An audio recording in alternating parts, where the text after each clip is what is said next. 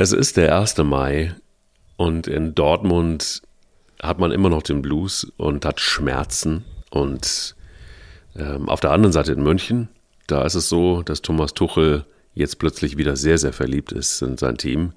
Es ist wirklich diese Ups und Downs im Fußball.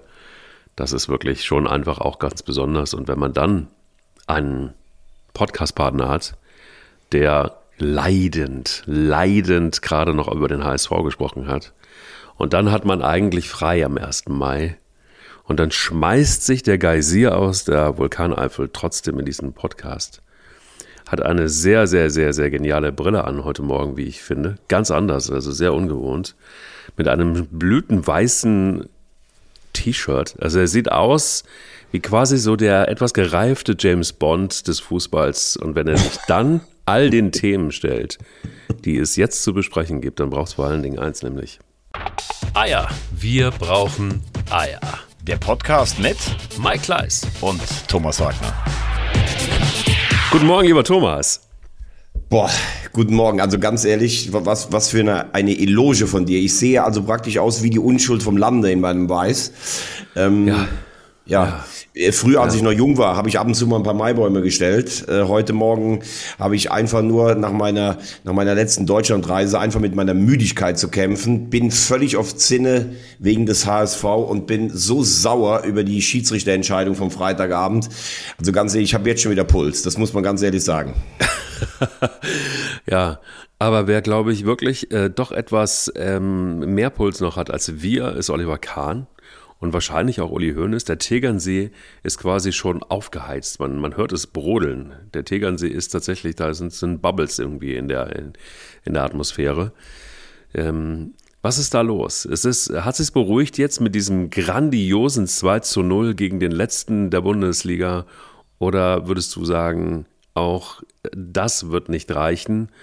Um die Wogen zu glätten und Oliver Kahn auch in der nächsten Saison wieder begrüßen zu können als Chef von Bayern München? Ja, also ich denke mal, es war kein Zufall, dass Oliver Kahn äh, bzw. Uli Hoeneß letzte Woche an der Säbener Straße war, mit Thomas Tuchel gesprochen hat. Also er ist ja Profi genug zu wissen, was das heißt, wenn er jetzt kommt. Ähm, natürlich liegt ihm das alles am Herzen, aber wenn ich das alles interpretiere, ähm, dann ist es so, dass Oliver Kahn, ich habe auch schon gehört aus seinem Umfeld, dass er schon länger überlegt hat, ob er sich das überhaupt noch antun möchte. Ich glaube, er ist auch irritiert darüber, dass die ganze Kritik sich nur auf, an ihn, an ihm entzündet und äh, Hassan Salih Salihamidzic relativ gut wegkommt, der diesen Kader ja zusammengestellt hat. Brazzo ist unter dem Schutz des Paten vom Tegernsee. Ich glaube, selbst wenn sie Meister werden, und jetzt sieht's ja für die Bayern wieder ganz gut aus, ähm, kann man mit dieser Saison ja absolut nicht zufrieden sein. Also ich würde mal glauben, dass Oliver Kahn nächstes Jahr nicht mehr in dieser Position für die Bayern tätig ist. Ähm, ich glaube nur, dass sie auch da, wie in den Punkten, die wir die letzten Jahre, äh, letzten Wochen besprochen haben, teilweise nicht wissen, wen sie denn jetzt holen wollen oder sollen. Aber wie gesagt, ich glaube, dass es eine Änderung geben wird.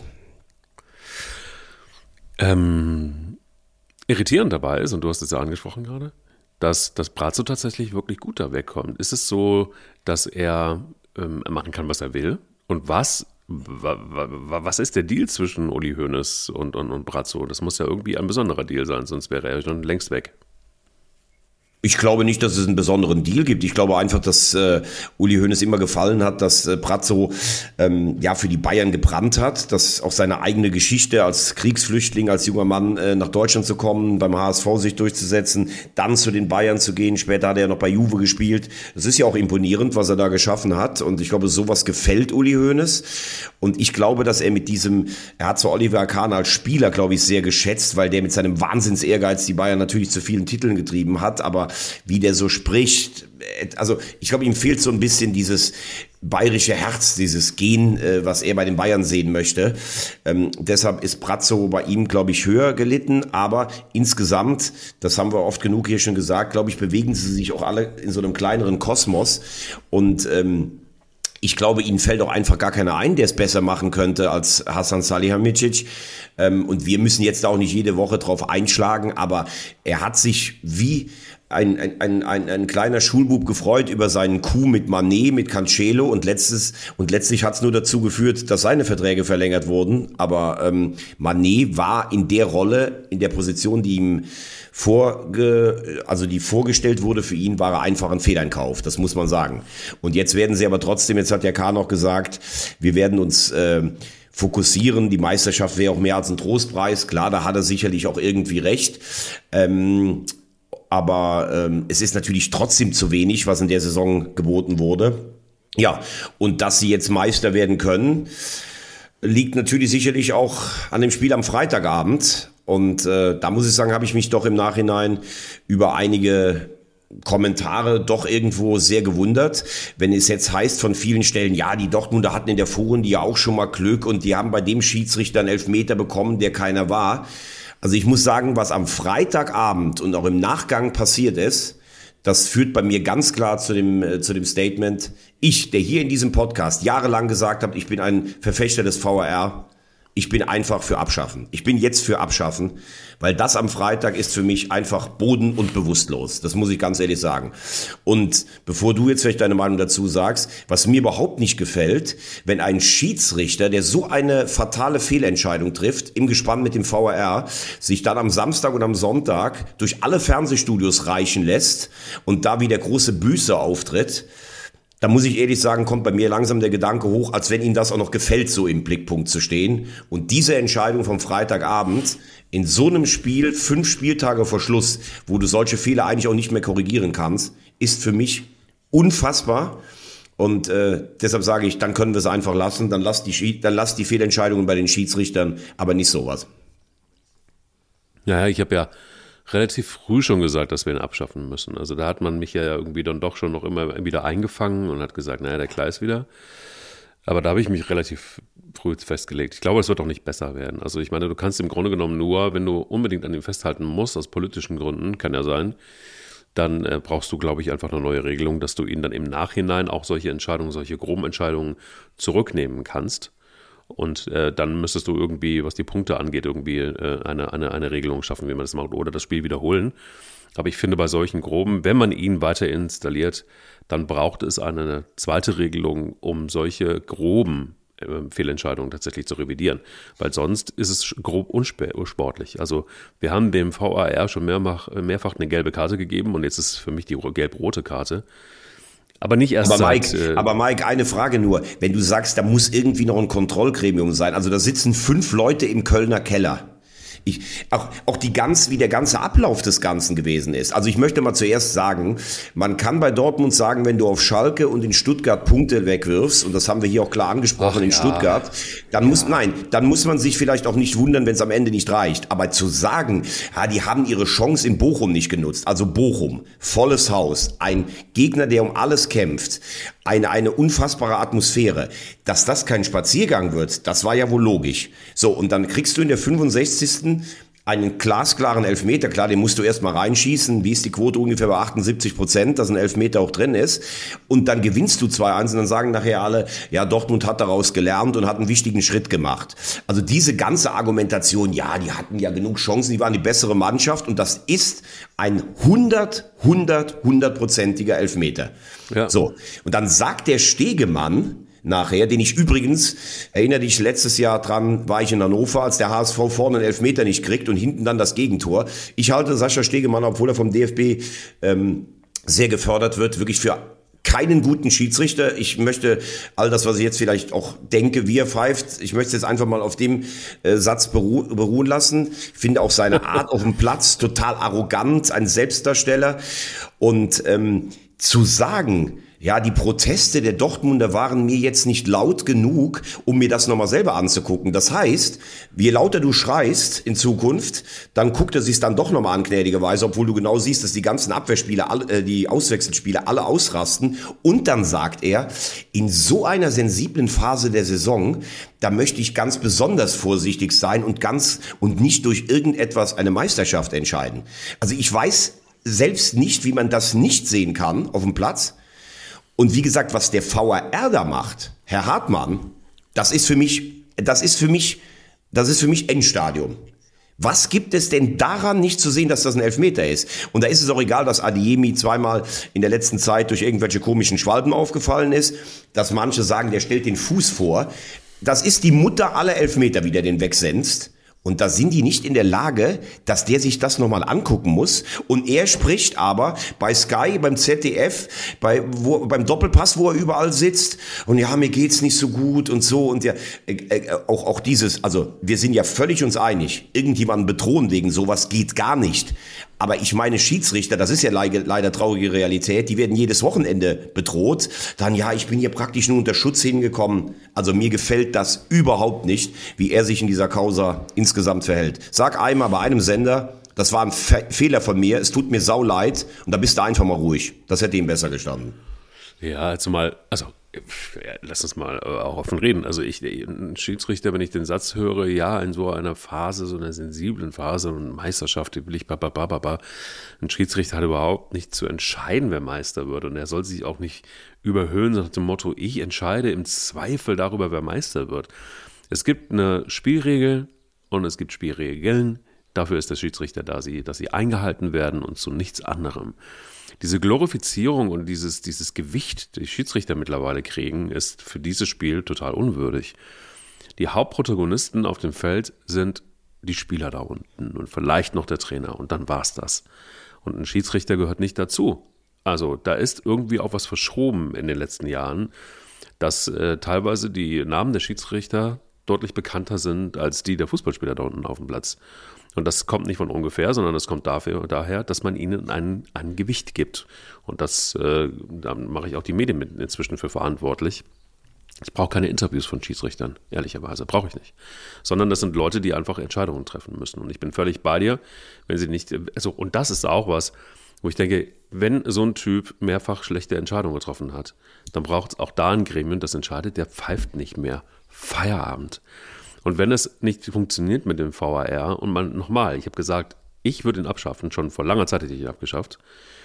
Wenn es aber politische Gründe gibt, dann brauchst du irgendein Kontrollorgan, irgendeine Mechanik, die das nochmal kontrolliert und im Zweifel diese Entscheidung zurücknimmt.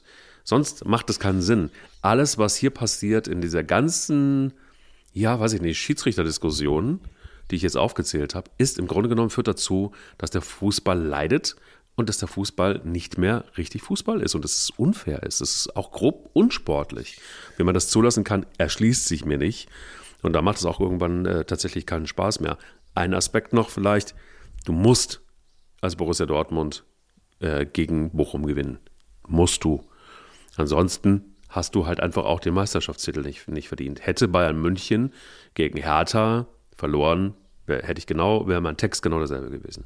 Ja, aber wie gesagt, das ist also zwei Sachen. Erstens mal, ich glaube nicht, dass wir mit dem VRR weiterkommen, wenn wir sagen, der VRR ist ja schon ein äh, Kontroll- Organ, dass das nochmal kontrolliert werden soll. Also dann gibt es noch einen zweiten Keller oder sowas. Das, das kann es meiner Meinung nach nicht sein. Nur das erste Argument, was du sagst, ich meine, Bayern hat sich gestern auch schwer getan, obwohl das natürlich ein hochverdienter Sieg am Ende war.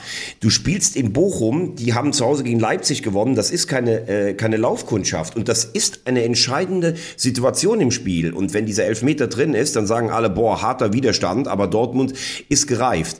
Ich weiß nicht, ähm, ich war immer für den VAR, weil ich gesagt habe, die Anzahl der groben Fehlentscheidungen ist reduziert worden. Das ist sie ja auch nachweislich.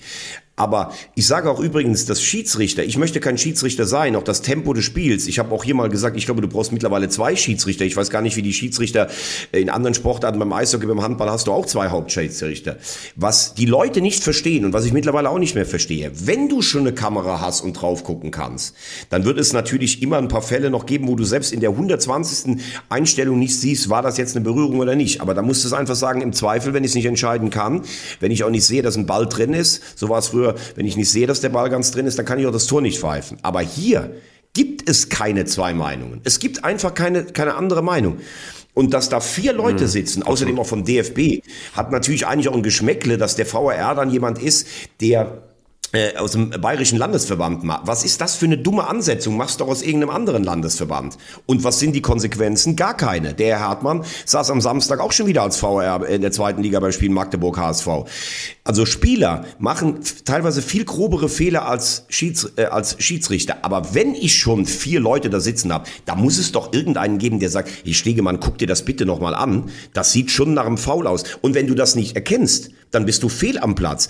Ich habe auch das Gefühl, die sagen dann immer, es gibt ja auch so Quotenregelungen. Ja, bei uns, der muss 20 mal VR machen. Es tut mir leid, dass ich das sagen muss, weil wir teilweise richtig gute Schiedsrichter haben und hatten, wie Gräfe, wie Eitekin, wie Brüch, ähm, wie Ittrich oder sowas. Aber insgesamt, ich, ich kommentiere ja auch viel Premier League bei Sky. Das ist in England wird das alles viel besser gehandhabt und das ist jetzt einfach nicht nur, weil in England alles besser ist. Ich finde, durch die Bank haben wir keine, haben wir kein gutes Niveau in der deutschen Schiedsrichterei und äh, beim VR. Oder wir sind andersrum, wir sind deutlich schlechter geworden. Und wie gesagt, wenn ich den Eindruck dann auch noch habe, dass bei all dem natürlich ist das jetzt nicht so, dass der das toll findet, aber dass er so, so ein bisschen genießt, überall dann im, im, im, im, in den Fernsehstudios aufzubrechen und dann so im Büßerhemd. Ja, ich bin jetzt, oh, es tut mir alles so leid und sowas. Äh, Junge, mach deinen Job oder mach ihn in Verbindung mit dem VAR. Wenn sich da so viele Leute beschweren, dann sag selber nochmal. Er kann das ja von der Regel. Ich gehe jetzt raus und guck mir das selber nochmal an und sag nicht nachher, ja, ich habe meinen Fehler eingestanden. Oh, ist das ein toller Typ. Ja, es ist besser, als wenn er ihn nicht eingesteht. Aber trotzdem ist das ein ganz klarer Eingriff in die, in die Meisterschaftsentscheidung. Und der Ball liegt jetzt wieder ganz klar bei den Bayern. Und ich kann da jeden Frust aus Dortmunder Ecke verstehen. Und wenn ich dann jetzt welche höre, die sagen, ah, die sollen nicht so rumheulen, da frage ich mich wirklich, seid ihr eigentlich behämmert oder was? Also ich meine, es geht um die Meisterschaft. Wie sagst du, Vielleicht komme ich nie mehr so nah an so ein Ding ran und dann sagen jetzt irgendwelche Schlau Schlaubeeren, ja, jetzt stellt euch mal nicht so an wegen so einem Ding. Also ganz ehrlich, da geht mir der Hut hoch. Ja, geht er mir auch. Vor allen Dingen ist jetzt tatsächlich auch, ähm, ja, es ist aber auch kein gutes Spiel, muss man auch mal ganz ehrlich so sehen. Also es, es war jetzt auch irgendwie so, dass. Oh, ich, ich fand, denke, da war schon einiges drin bei Bochum gegen ja. Dortmund. Ja, Fandest du nicht? Also ich fand, da war eine Menge Power drin. Der VfL hat sich gewehrt. Ähm, das war ein glücklicher Punkt. Ähm, trotzdem muss ich sagen, ähm, hat Dortmund, finde ich, das ordentlich gemacht. Ein deutlich besseres Spiel als in Stuttgart. Deshalb dieses Jahr, ihr müsst da gewinnen, ob Elfmeter oder nicht, finde ich, äh, passt da drauf nicht. Also ich finde, das war ein durchaus sehr interessantes Spiel. Ja, ich fand es giftig. Also es, ne, es war schon von, von Anfang an war es irgendwie recht, es war halt tatsächlich wirklich ein Duell im, im, im wahrsten Sinne. Ähm, es war auch so, dass das Bochum, ich glaube, so musst du auch gegen den Abstieg spielen, wie Bochum es gemacht hat. Und das, da, das verdient meinen Respekt total. Weil ähm, ich, äh, können wir später noch zu kommen, also ich kann mir schon gut vorstellen, dass, wenn man sich die Stuttgarter Leistung anguckt gegen Gladbach, und wenn du äh, Schall, äh, Entschuldigung, wenn du Stuttgart und, und, und Bochum im Direktvergleich nimmst, dann wird es wahrscheinlich darauf hinauslaufen, dass Bochum dann doch in die Relegation muss. Aber ähm, das wäre natürlich ein totales Desaster für den HSV, so er denn in die Relegation muss, weil bei einer Mannschaft wie Bochum, und deshalb habe ich die Kurve gerade ein bisschen ziehen müssen, war im Spiel gegen Dortmund halt einfach wirklich ähm, äh, mit, mit, mit Stolz, breiter Brust und voll, also wirklich all in. Und äh, das ist ein sau unangenehmer Gegner. ja, wobei, wobei, wir kommen ja gleich noch äh, zur zweiten Liga. Äh, aber bei Bochum ist ja das Kuriose. Sie gewinnen gegen Leipzig, sie gewinnen in Köln. Sie holen jetzt einen Punkt gegen Dortmund, verlieren aber zu Hause gegen Stuttgart und verlieren zu Hause gegen Schalke. Also sie ja. tun sich ja wohl schwerer in der Rolle, wenn sie, sagen wir mal, jetzt einen Matchball verwandeln können oder wenn sie zu Hause vielleicht sogar der Favorit sind. Ja. Ähm, also da sage ich ganz klar, ich, ich ich finde das so stark, was die in Bochum seit Jahren da arbeiten. Auch dieses Jahr nach sieben Niederlagen, was Thomas Letsch da für einen Job macht. Ja. Aber ich glaube, für den Zweitligisten, der auf Platz drei ist, und es deutet ja, ähm, also mein 32. Spieltag sind wir Durchbruch, der ist ja, glaube ich, kassiert. Der 33. Ja. auch. Also es deutet viel auf den HSV hin dann würde ich, und äh, nochmal, ich habe wahnsinnigen Respekt vor Bochum, aber ich glaube, dass Bochum im Moment eher zu bespielen wäre als vielleicht Stuttgart aus einer Euphorie, Schalke mit diesem Wahnsinns-Spirit, wo die jetzt herkommen. Also Bochum hat auch viel Spirit, aber die Wucht auf Schalke ist zum Beispiel gerade riesig groß. Ähm, also, wenn du mir es jetzt anbieten würdest, würde ich Bochum schon nehmen. Oder vielleicht sogar Hoffenheim, die jetzt wieder anfangen zu taumeln. Ähm, trotzdem, wie sich äh, der VfL da vor allen Dingen zu Hause an der Kastropper wehrt, das ist, das ist äh, richtig gut, aller Ehren wert. Ja, Was mir ganz gut gefällt, ist äh, tatsächlich, dass, dass so ein äh, Bellingham tatsächlich langsam wieder ähm, zur alten Form kommt. Es ist gut, dass Brandt wieder mit dabei ist. Ähm, Adiemi sowieso. Und ähm, also ich finde schon, dass, dass, dass das Dortmund es gut macht und dass Dortmund sich erholt und dass Dortmund einfach auch eine Mannschaft ist, die durchaus auch den Meisterschaftstitel verdient hätte. Allerdings ist es auch so, dass ich glaube, da fehlen irgendwie so die letzten Prozent. Und das ist ja übrigens auch, und das, das eint übrigens, finde ich, Bayern München und Borussia Dortmund, dass so hinten raus die letzten, die letzten 20 Prozent fehlen immer um tatsächlich dann solche Spiele auch zu gewinnen. Und ähm, kommen wir gleich noch mit so einem Bayern und so einem Spiel vielleicht auch gegen Hertha. Aber jetzt explizit, was, was Dortmund und die Spieler angeht, finde ich, ähm, die haben einfach von der Qualität ist da mehr drin, aber die letzten 20 Prozent fehlen. Und das ist einfach auch der Grund, warum sie eben einfach auch die Konstanz nicht haben. Und das ist schade. Ich finde es total schade. Ja, aber ich, also ich glaube, also aus meiner Sicht müssen wir gar nicht mehr, äh, müssen wir gar nicht mehr so viel über das, das Bayern-Spiel sprechen. Hertha hat ordentlich verteidigt, Bayern hat, hat die Pflichtaufgabe erfüllt. Also da finde ich, brauchen wir noch nicht so viele Worte zu verlieren. Das war eher ein zähes Spiel mit einem ganz klar verdienten Bayern-Sieg. Aber klar ist auch, selbst Borussia Dortmund, die wahrscheinlich mit Leipzig so auf Platz zwei sind, was Investitionen angeht und Möglichkeiten, die sind ja so weit hinter den Bayern, alleine auch finanziell. Ja dass es eine schlechte Saison der Bayern braucht, um überhaupt deutscher Meister werden zu können. Dann sagen wir immer alle, ja, jetzt musst du die Chance auch nutzen. Ich bin auch der Meinung, dass du die nutzen musst und das, was in Stuttgart passiert ist vor zwei Wochen, das kann ich immer noch nicht verstehen. Aber dieses Spiel am Freitagabend, wer Fußball selber gespielt hat gegen einen Gegner, der so gut ins Spiel kommt, der selbst um sportliche Überleben, Überleben kämpft, da dann zu sagen, ja, macht euer Tor woanders, der hat einfach keine Ahnung vom Fußball, das tut mir leid. Und ähm, Natürlich ist es eine Art Schneckenrennen und äh, die Bayern spielen in Bremen. Da haben sie, glaube ich, aber die letzten 28 Spiele 27 gewonnen und einen unentschieden. Sie spielen am letzten Spieltag in Köln.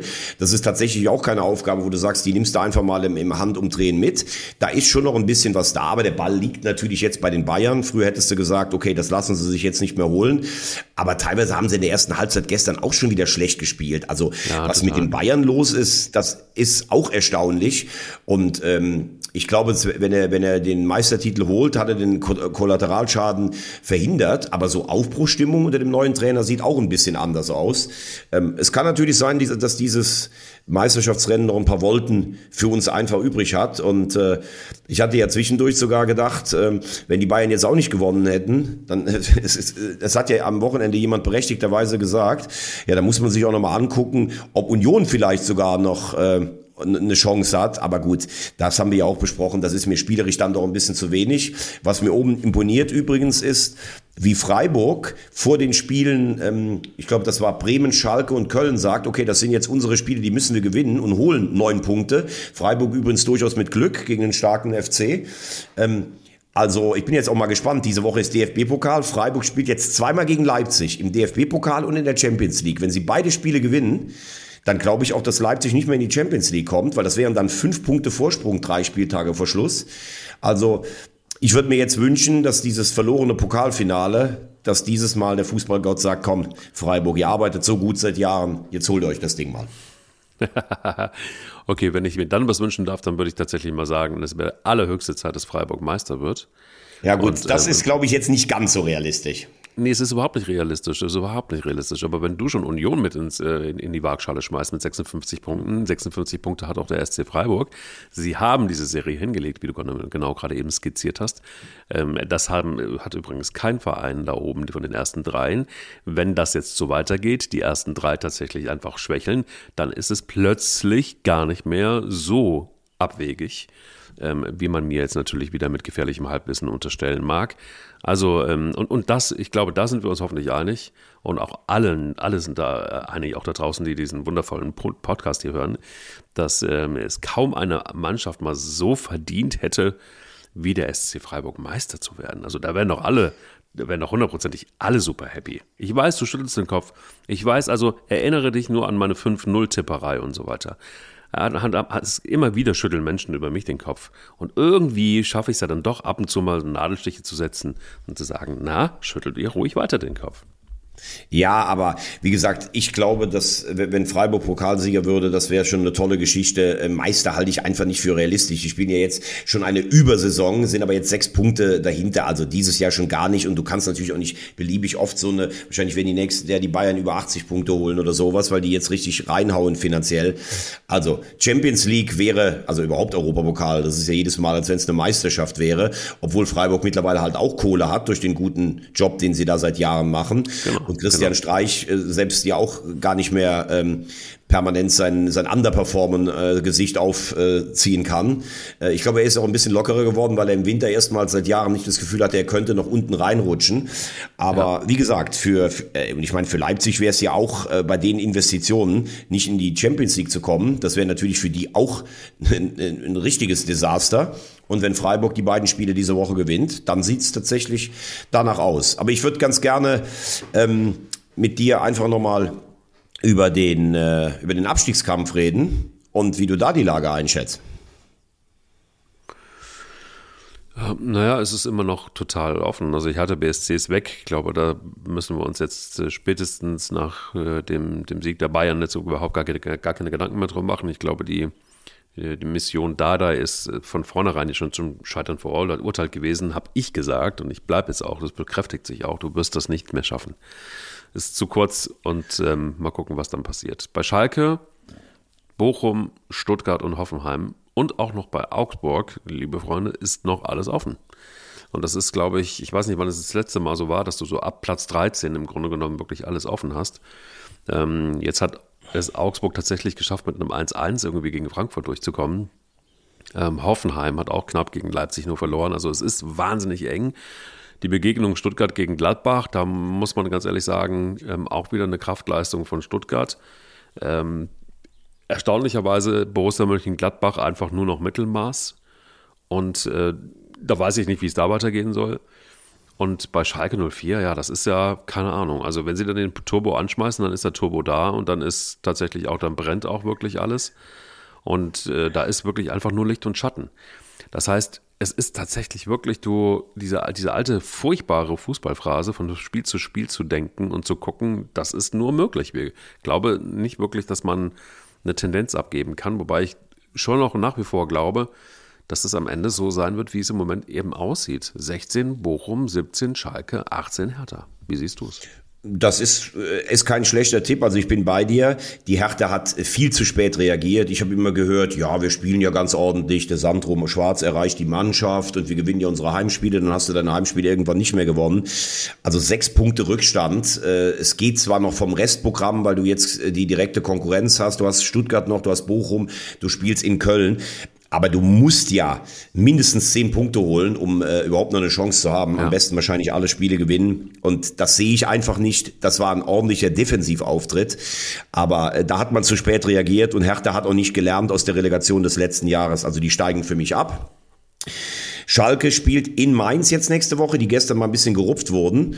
Aber das heißt, Mainz wird wahrscheinlich seine Sinne schärfen, spielt in München noch und ich glaube in Leipzig. Das ist brutal schwer. Zu Hause werden sie gegen Frankfurt wahrscheinlich gewinnen. Also das war schon imponierend, was Schalke da in der zweiten Halbzeit gegen Werder abgerissen hat. Äh, ja. Also auch auf dem Platz von den Rängen. Ich habe früher immer so gesagt, diese Turnhalle erzeugt für mich nicht so eine richtige Fußballstimmung, wie eigentlich die Wucht des Schalke Anhangs äh, hergeben kann. Aber das, was da im Moment geschieht, ist außergewöhnlich, muss man wirklich sagen, außergewöhnlich. Also Spieler teilweise Tränen in den Augen. Äh, würde ich normal sagen, ist vielleicht ein bisschen übertrieben, aber das war ja wirklich Gänsehaut. Ähm, aber ich sage auch, und da bin ich vollkommen bei dir, das ist so ein schweres Restprogramm, dass da schon einiges passieren muss, damit äh, Schalke zumindest auf den Relegationsplatz kommt. Oben kann man ja sagen, Gladbach, Köln und Bremen bilden das kaum vorhandene Mittelfeld dieser Liga. Hoff Augsburg hat schon so viele Matchbälle liegen lassen. Also ich will damit sagen, weißt du, da haben wir immer gesagt, na, wenn sie das Spiel jetzt noch gewinnen, dann sind sie aber jetzt durch. Jetzt sind es aber letztlich auch nur drei Punkte Vorsprung für den FC Augsburg. Ja. Die, die jetzt am nächsten Wochenende zu Hause gegen Union spielen. Ne? Also ja. das, das darf man jetzt auch nicht vergessen. Das ist, ein das ist ein richtig schwieriges Spiel, während Bochum in Gladbach spielt. Gladbach müssen wir nächste Woche oder so auch mal drüber reden. Also wenn die so weitermachen, ähm, dann glaube ich, sind die nächstes Jahr für mich leider eine Mannschaft, die unten reinrutschen können. Da müssen wir auch Ja. mal irgendwie über den Trainer sprechen, mal ein bisschen detaillierter. Und dann ist am 32. Spieltag zum Beispiel Bochum gegen Augsburg.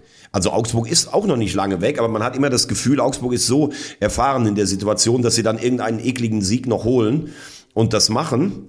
Ja, und Bochum habe ich gesagt, in Gladbach, zu Hause gegen Augsburg, dann bei der Hertha und am letzten Spieltag spielt dann Bochum zu Hause gegen Leverkusen, für die es ja dann auch wahrscheinlich nur noch um was geht. Man weiß aber nicht, ob Leverkusen dann kurz vorm Europa League Finale steht. Also kurzum, Bochum hat eine bemerkenswerte Mentalität. Ich glaube, dass Stuttgart jetzt so ein bisschen durchzieht und würde tatsächlich eher im Moment auch unterschreiben, das, was du sagst, dass es so bleibt, wie es gerade unten ist.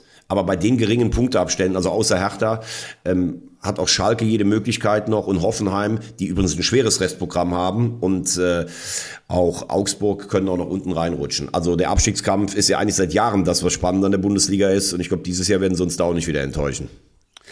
Gut, aber kann genauso gut sein, dass wenn Bochum das nächste Spiel gewinnt, ähm, Augsburg das nächste Spiel verliert, dann, äh, dass dann so ein gewisser Automatismus auch nochmal mit reinkommt und das auch was mit den Mannschaften macht. Und ähm, bevor ich dann oder bevor wir auf die zweite Liga kommen will, ich würde noch ein Thema noch nämlich gerne noch ansprechen. Das wäre natürlich wirklich, wirklich Wahnsinn. Augsburg gegen den HSV in der Relegation. Das, glaube ich, äh, wünscht sich sehr wahrscheinlich kein HSV-Fan, weil bei der ekligen ähm, äh, Spielweise von äh, des äh, FC Augsburg, ich glaube, das äh, will man gerne vermeiden. Also ich kann Relegation eh nicht mehr hören und äh, das beweist ja auch die Statistik. Der Zweitligist ist immer der Außenseiter in dieser Relegation, während ja dritte Liga gegen zweite Liga eher der Drittligist äh, in, der, in der Vergangenheit der Favorit war. Aber ob du jetzt gegen Schalke spielen würdest oder gegen Hoffenheim oder gegen Augsburg, da bist du auf jeden Fall immer der Außenseiter. Ähm, auch, auch selbst gegen Bochum bist du der Außenseiter.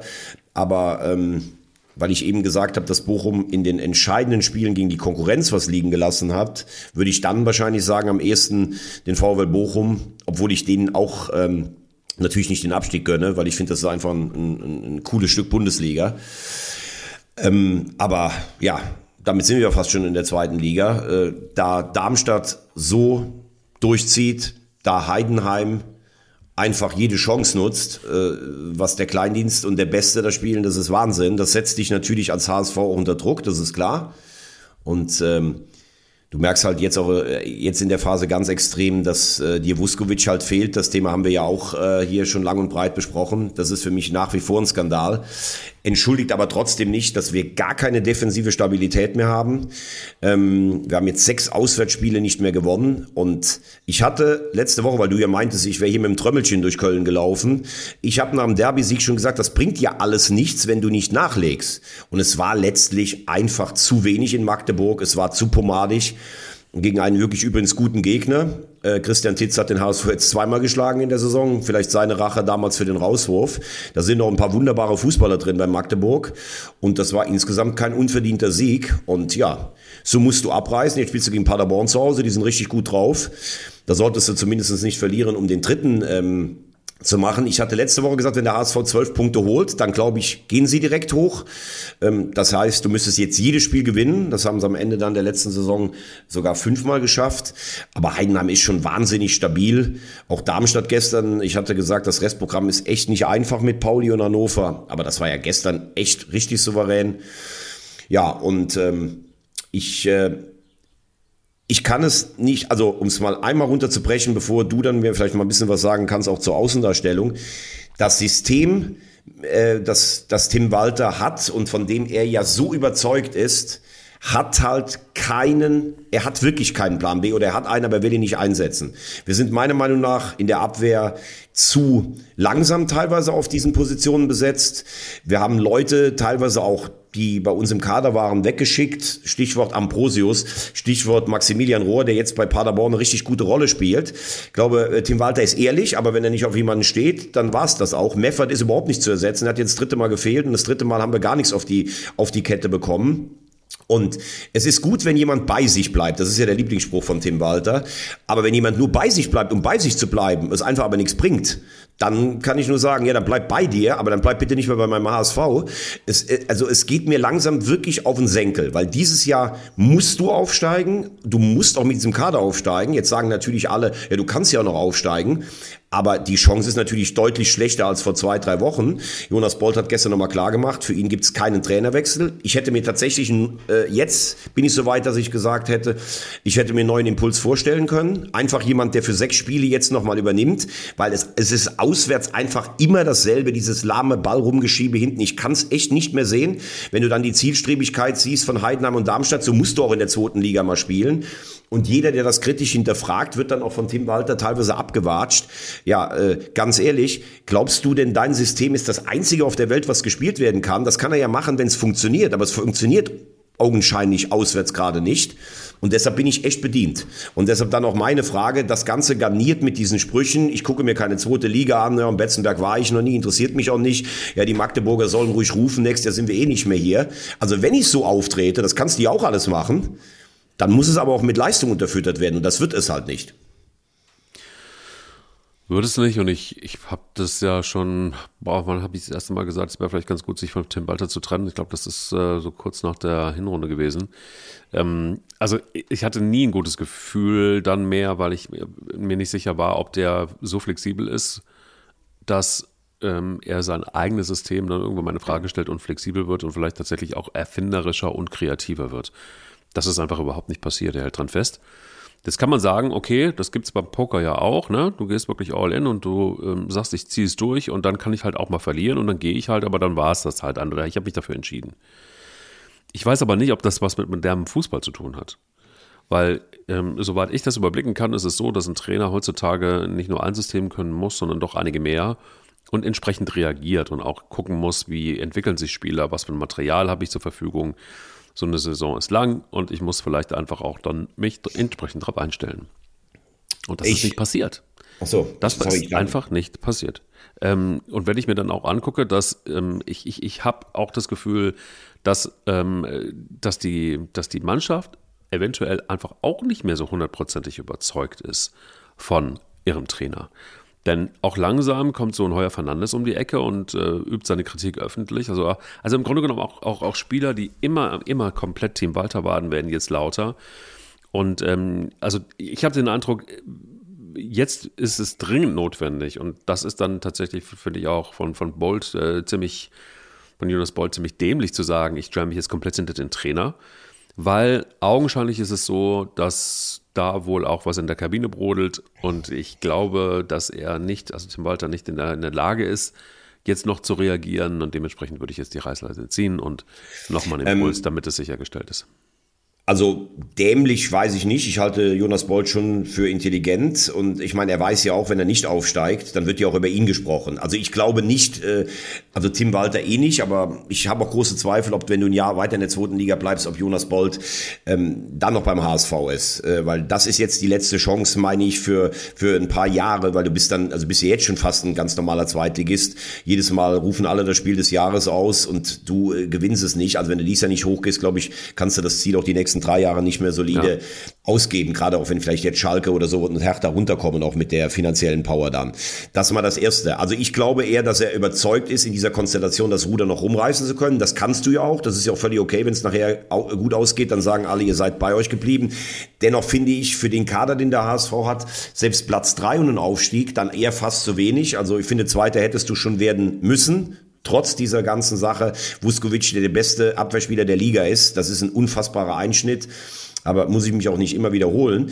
Ähm, das, was du über die Kabine sagst, sehe ich so ein bisschen gespalten. Also grundsätzlich folgt diese Mannschaft schon diesem Trainer und das darf man Tim Walter dann auch ruhig positiv mal anrechnen. Also zwei Jahre in Hamburg sich zu halten, das ist ja wie zehn Jahre bei einem anderen Verein.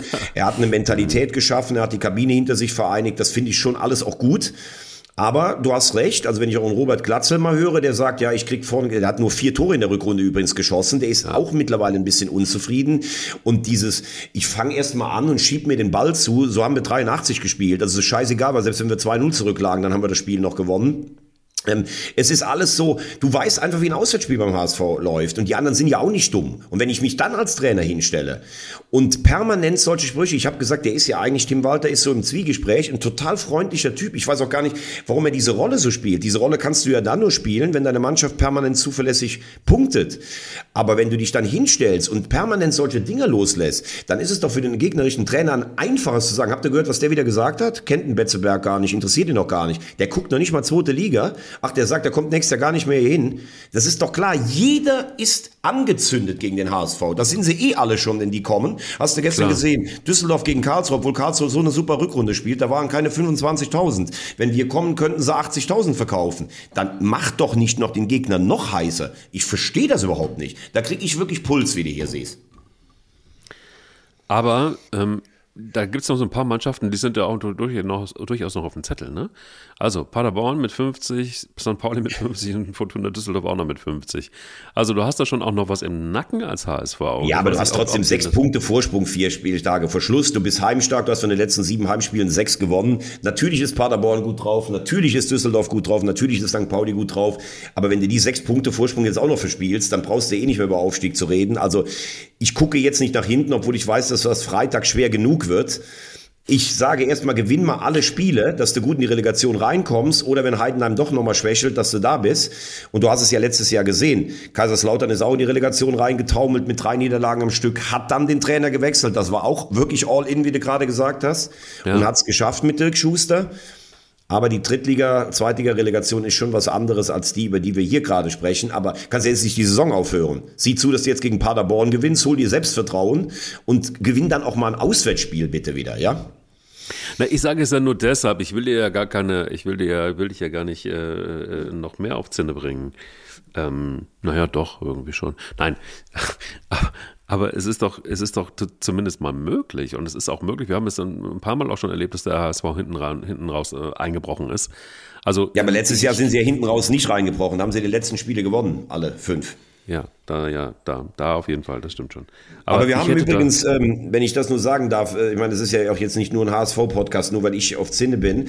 Ähm, mir hat jemand geschrieben, wir sollen noch mal einmal ganz kurz nach Rostock schauen.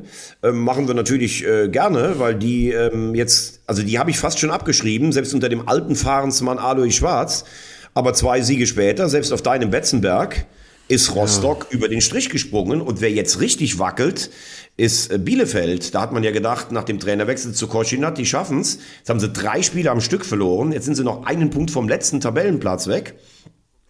Also gerade so am Ende scheint dann Alois Schwarz mit Ruhe und Beharrlichkeit, das ist ja auch kein System, was er spielen lässt, was vergnügungssteuerpflichtig ist, aber er scheint es doch irgendwie zu packen.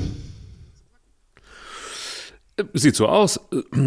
Entschuldigung, ähm, sieht so aus. Und ich habe mir ähm, gestern nochmal den ersten FC-Podcast angehört, ähm, die erste Ausgabe. Und zu Gast ist da natürlich der Trainer Steffen Baumgart und erzählt auch noch so ein bisschen Folklore, nämlich seine Zeit bei Hansa Rostock und wie es mit Pagelsdorf so war. Ähm, und, und da merkst du so wirklich so richtig, wie, wie plötzlich so dieser Geist von Hansa Rostock nochmal anfängt zu leben. Und ich hatte Hansa Rostock auch lange Zeit überhaupt nicht, gar nicht mehr so richtig auf dem Radar. Und ähm, du hast völlig recht, es war ja tatsächlich jetzt auch im Verlauf dieser, dieser Spielzeit ein totaler Wackelkandidat. Und zumindest mal wäre es ja gut, wenn sie in der zweiten Liga bleiben. Ich bin mal äh, sehr gespannt, wie es da unten aussieht. Ähm, Selbst Nürnberg ist, ist, noch nicht gerettet mit richtig. Platz 13. Nur richtig. vier Punkte pro, ja, da hat Dieter Hecking gesagt, wir wollen Erster bis Sechster werden. Also Sandhausen unter Gerd Kleppinger, das ist ja auch so ein Urgestein, der hat schon äh, in den 80er Jahren ähm, Medaille mit der deutschen Olympiamannschaft gewonnen, in einem Team mit Jürgen Klinsmann und mit, mit, mit Frank Mill und sowas. Der hat die wieder zu Leben äh, aufgeweckt. Regensburg scheint dieses Jahr das erste Mal wirklich richtige Schmerzen zu kriegen, nachdem sie ja, ich glaube jetzt im sechsten Jahr Respekt in der zweiten Liga spielen. Bielefeld habe ich gerade drüber gesprochen. Auch Braunschweig so ein bisschen im Fall. Nürnberg und Bielefeld also das könnte richtig prominent sein. Also stell dir mal vor, Nürnberg und, und Bielefeld gehen runter und dafür kriegt dann die zweite Liga Elversberg und Wien Wiesbaden oder sowas. Das wäre natürlich auch ein, von der, von der Wucht der Vereine wäre das schon ein Unterschied. Übrigens deine Elversberger, ne, die wir schon abgefeiert haben, die taumeln aber auch, mein lieber Mann. Jetzt haben sie noch sieben Punkte Vorsprung. Also lange darf die Saison nicht mehr dauern, muss man sagen. Ich bin jetzt zu Hause gegen Bayreuth. Ich glaube, dass sie es gewinnen. Aber dass das hinten raus nochmal so eng wird, die waren ja 16 Punkte vor, das hätte ich jetzt nicht gedacht. Ja, hätte ich auch nicht gedacht. Vor allen Dingen ist es jetzt richtig eng, weil genau mit 67 Punkten, 64 ähm, zweite Mannschaft des SC Freiburg, dann hast du wie in Wiesbaden 63 Punkte. Und äh, naja gut, dann ist natürlich dann auch wieder Quatsch mit Dynamo Dresden mit 60 Punkten und VfL Osnabrück mit 60. Aber ja, die spielen jetzt gegeneinander, Dresden gegen wen? Ja, ja, klar. Übrigens, ja. apropos Sabrige, ähm, isst du deine, äh, hast du auch gegrillte Liona früher gegessen, als du im Saarland warst? Oh, ich habe es geliebt. Ich habe aber auch, äh, ja, ja, klar, logisch, gegrillte Liona. Und da gab es eine, eine Imbissbude äh, direkt bei, ähm, na, wie heißt das denn, Kaufhof? Und äh, da, da, da gab es die beste. Das war aber so, da hast du so, also das war ja schon ein Kilo, ne? Das waren die, die haben die einfach so ein Ring Leona in vier Teile geschnitten und, und, haben, dann, und haben dann so ein Brocken Fleischwurst einfach auf den Grill gelegt. Und äh, wenn du das damit, das hast du, das war so dick, dieses Ding, das hast du nicht in ein Brötchen reingekriegt. Deshalb musstest du es immer im Doppelweg haben. Weißt du noch, was ein Doppelweg ist? Ja, natürlich, klar. So, das heißt, es passte, es wurde dann noch der Länge nochmal aufgeschnitten, in Doppelweg gepackt und dann, ah, ich weiß gar nicht, ob es das auch ähm, im Ludwigspark gab, im Ludwigsparkstadion gab. Ja, ja, im Ludwigspark gibt's alles. Und die haben ja auch, wenn, wenn Weihnachten ist, die haben ja einen Adventskranz mit Maggi-Fläschchen da drin. Also der Saarländer kann schon auf jeden Fall genießen. Lass uns Absolut. zum Schluss noch, lass uns zum Schluss noch tippen. DFB-Pokal die Woche. Freiburg gegen Leipzig. Ja, ich, meine Tipperei ist eh ein einziges Desaster. Ich sage es jetzt einfach aus Sympathiegründen. 2-1 nach Verlängerung für Freiburg. Ja, das ist leider, leider, leider wird es genau umgekehrt sein. 1 2. Und Stuttgart gegen Frankfurt, also die Eintracht hat ja eigentlich nur noch die Pokalchance, weil ich glaube, über die Liga wird es wieder nichts mit Europa. Letztes Jahr waren sie Elfter, jetzt sind sie, glaube ich, Neunter. Erstaunlich, äh, was da passiert. Was sagst du? Das wird ein ähm, 3 zu 2 Erfolg für den VfB Stuttgart werden. Okay, dann machen, wir das, dann machen wir das Ding jetzt rund. Irgendwie glaube ich fast auch, dass Stuttgart in der Favoritenstellung ist, aber irgendwie dieser Pokalmythos, den, den Pokalmythos, den Frankfurt hat, ich sage im Elfmeterschießen, hält, hält Kevin Trapp äh, die Eintracht im Wettbewerb und damit heißt das Finale aus meiner Sicht Freiburg gegen Frankfurt. Freiburg gegen Frankfurt. Bei ja, dir Stuttgart gegen Leipzig. Ja, ja, das ist aber wirklich sehr, sehr, sehr konträr. Und äh, ich würde dann sagen, dass Leipzig das Ding dann wiederholt. Und das, äh, das wäre tatsächlich wirklich krass. Aber ich, ich, ich, müsste, muss dich wirklich nochmal fragen, wie kommst du darauf, dass, dass, äh, ähm, dass Frankfurt doch, du schätzt dir dann doch wieder so stark ein im, im Pokal? Weil es ja, nicht stark, aber also ich, wir haben sie auch nach der Vorrunde gelobt. Das war ja auch eine bärenstarke Vorrunde. Sie haben, finde ich, Spieler, die in entscheidenden Momenten den Unterschied machen können. Sie haben in den letzten Jahren unzählige Halbfinals erreicht. Sie haben äh, den Pokal gewonnen und den Europapokal. Und Stuttgart ist ja jetzt auch nicht, dass sie eine Übermannschaft sind, obwohl die zu Hause jetzt echt eine Wucht entfachen können. Ich sage einfach, ich glaube, dass für diese besonderen Momente die Mannschaft sich doch nochmal zusammenreißen kann. Finde ich bärenstark, finde ich bärenstark. Ich habe noch eine, ähm, für hinten raus noch etwas, was, was dich sehr freuen wird. Ähm, und aber auch nicht freuen wird. Also kannst dich jetzt äh, dafür entscheiden, was, was zuerst. Was, etwas, ich freue mich. Freut, oder? Du, ich freue mich. Also, gut. Also ich lag, ich lag ähm, letzte Woche auf dem Zahnarztstuhl und ähm, da wurden wir sehr ähm, gelobt, äh, was unseren Podcast angeht, von, von meinem Zahnarzt. Der hört uns zu. Und der okay. hört, glaube ich, soweit ich das überblicken kann, doch regelmäßig, wenn nicht gar jede äh, Ausgabe. Und ähm, genau, wir, wir, er ist natürlich, er, ist, er, er, hat, er, hat, er hat Dauerkarten beim FC, er ist natürlich durch und durch von FC. Deshalb habe ich da auch immer ein Gesprächsthema, wenn ich den Mund mal gerade irgendwie bewegen darf. Und ähm, ja, er nimmt mir natürlich dadurch auch ein bisschen, ein bisschen meine Angst. Ich habe da irgendwie, äh, keine Ahnung, wie so viele. Aber ähm, es gab einen großen Kritikpunkt. Das okay. ist das Negative. Okay. Du siehst besser aus als ich, das war der Kritikpunkt. Nein, also der Kritikpunkt war, wir sind, wir waren mal, wir waren mal länger in unserer Analyse. Das bedeutet, wir waren mal immer so um eine Stunde rum und ähm, er sagt, er joggt immer eine Stunde und in der letzten Zeit ist unser Podcast immer so um die 45, 48, 50 Minuten. Und ähm, das passt ihm jetzt nicht so richtig in die, in die Joggengrunde rein. Das heißt also, wir müssen in unserer Analyse deutlich wieder besser werden. Und nee, das äh, ganz ehrlich, nur weil, weil der Mann das Privileg hat, in deinem, äh, in deinem schönen Gebiss rumzufuhrwerken, äh, kann er das gerne sagen. Ich werde mir das auch zu Herzen nehmen, aber ich höre von ganz vielen, eine Halbzeit plus Nachspielzeit ist auch richtig gut. Also schöne Grüße an deinen Zahnarzt. Ich habe eine sehr Dirk. gute Zahnärztin, sonst ja. würde ich, sonst würde ich irgendwie da mal rumkommen. Und wir können es ja so machen, dann versuchen wir, jetzt haben wir, glaube ich, fast 49 Minuten, dann versuchen wir beim nächsten Mal sowas bei zwei oder 53 Minuten zu landen. Dann ist es auch gut. Ich fasse für heute zusammen. VR ab abschaffen. Du sagst, Freiburg hat noch eine Meisterschaftschance. Der HSV ist durch, halt dieses Mal dann am 36. Spieltag. Und äh, Pokalsieger wird der schöne Kevin. Der kann sich dann mit dem schöneren Mike Kleis, kann der dann, ähm, kann der das Siegesinterview dann machen.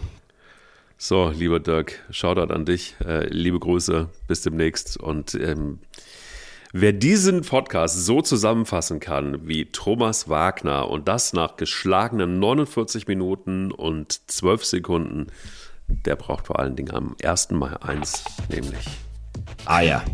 Wir sehr, haben sehr dicke Eier.